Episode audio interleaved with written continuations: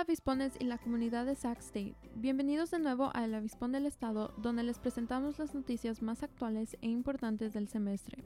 Este es nuestro segundo episodio del semestre primavera 2023 y estamos listos para darles las noticias más importantes de esta semana. Mi nombre es Angélica Vera Franco y acompañándome está Nancy Rodríguez Bonilla. Hola avispones, espero que estén disfrutando de su día y manteniéndose abrigados durante estos tiempos de lluvia. ¿Cómo has estado, Angélica? Estoy bien, Nancy. ¿Y tú cómo has estado? Yo estoy bien. Me ha encantado ver lo verde y bonito que se ve el campus después de la lluvia. Y ahora a las noticias. Esta semana vamos a cubrir las manifestaciones religiosas que ocurrieron en el patio de la biblioteca, la marcha contra la violencia sexual conducida por estudiantes, la búsqueda del nuevo canciller de CSU, el arresto de un sospechoso en relación con agresiones sexuales en Sac State y el nuevo programa lanzado en Sac State que proporcionará vivienda a los estudiantes ex encarcelados. Gracias Nancy. Déjenme contarles la primera noticia. Las tensiones aumentaron cuando el grupo Pro Vida Project Truth y las organizaciones religiosas se enfrentaron con manifestantes estudiantiles en el patio de la biblioteca en Sac State el lunes 13 de febrero. Project Truth mostró supuestas fotos de fetos abortados con una advertencia de fotos gráficas publicada en la entrada norte del patio.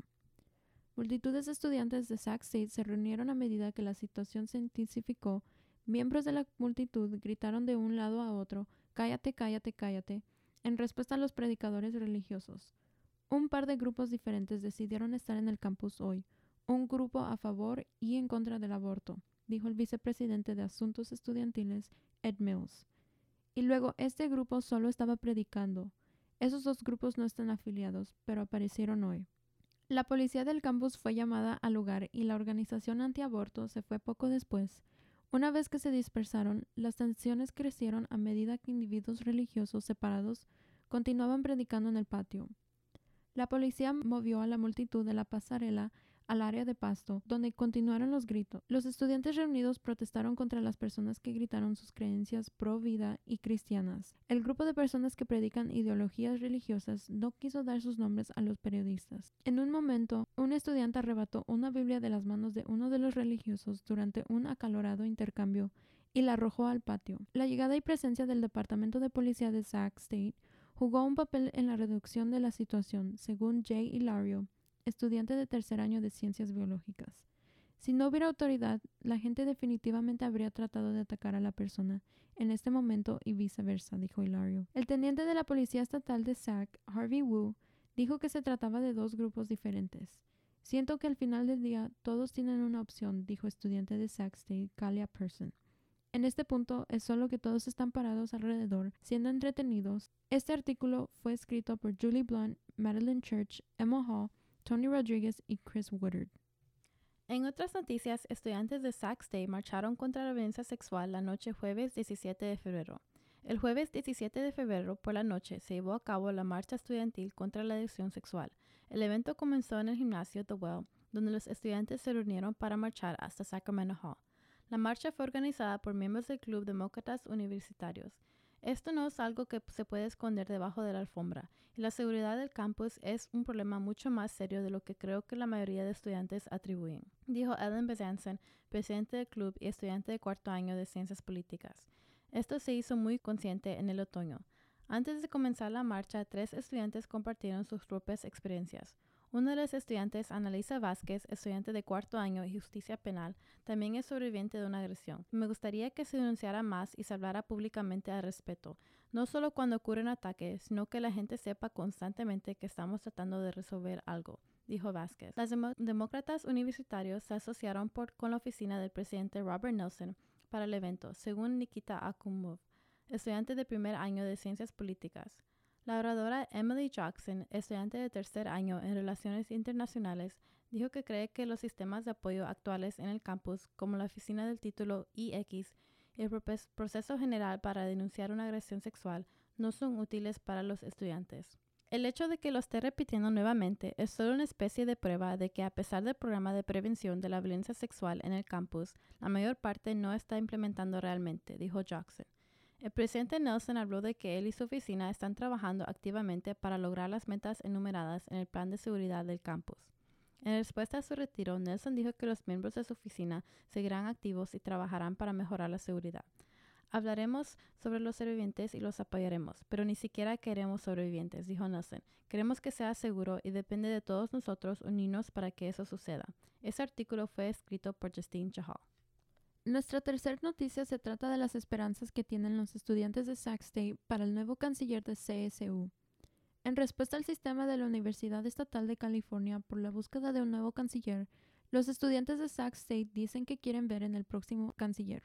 El año pasado, ex canciller Joseph E. Castro renunció luego de un informe de USA Today de que manejó mal las denuncias de acoso y agresión sexual contra un ex empleado cuando era presidente de la Universidad de Fresno State.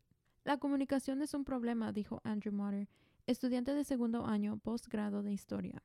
Dijo que espera que eso mejore con un nuevo canciller de CSU. Alana Vane, estudiante de biología de primer año, dijo que espera que la próxima canciller sea una mujer de color y que las agresiones sexuales en el campus sean reconocidas. Quiero a alguien que realmente hable y difunda la conciencia sobre el abuso sexual en el campus y no lo oculte, ella dijo. La seguridad de los estudiantes en el campus fue una preocupación para Luis Gasca, un estudiante de ciencias políticas de cuarto año. Lo que me viene a la mente de inmediato es preocuparme por los estudiantes y su seguridad, él dijo. Sé que los estudiantes aquí en Sac State llegan tarde y todavía hay lugares oscuros en el campus. Cualquier persona que tenga preguntas, comentarios o nominaciones para el canciller de CSU puede enviar un correo electrónico a chancellorsearch.calstate.edu. Este artículo fue escrito por Tierra Tilby y Peyton Sorosinski. Esta próxima noticia se trata del arresto que ocurrió en relación a los casos de acoso sexual que ocurrieron en Sac State el semestre pasado. La oficina del sheriff de Sacramento anunció el arresto de un sospechoso que se cree que está involucrado en dos agresiones sexuales estudiantes de Sac State en una conferencia de prensa el jueves 23 de febrero. Nira Muhammad Niazi, de 31 años, estaba en Alemania, anunció el departamento del sheriff del condado de Sacramento el jueves en una conferencia de prensa. Niazi fue detenido por las autoridades alemanas, dijo el agente especial de la Oficina Federal de Investigaciones, Sean Reagan. Esto se basó en la orden local y también en una orden federal que obtuvimos por vuelo ilegal para evitar el enjuiciamiento. Niazi estará esperando, esperando la extradición a los Estados Unidos para enfrentar estos cargos y enfrentar la justicia, dijo Reagan. El año pasado se denunciaron a la policía dos agresiones sexuales presuntamente relacionadas con Niazi. El 20 de septiembre de 2022, nuestro primer sobreviviente informó que el asalto ocurrió el 21 de agosto de 2022 en la jurisdicción del condado de Sacramento, dijo el jefe de policía de Sac State, Chet Madison Jr. El 21 de octubre, nuestro segundo sobreviviente informó que el asalto ocurrió el 18 de septiembre de 2022 en el campus.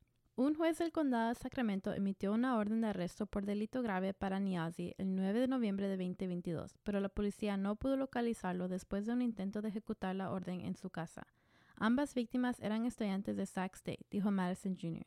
Niazi se identificó ante las víctimas como un estudiante de Sac State llamado Zane, pero no está matriculado en la universidad, dijeron las autoridades. Madison dijo que la agresión sexual es uno de los delitos menos denunciados. Podría haber más víctimas, dijo el alguacil Jim Cooper. Si todavía hay alguien más por ahí y esas personas tuvieron contacto con él, queremos saber de usted si fue agredido por él. Es muy importante.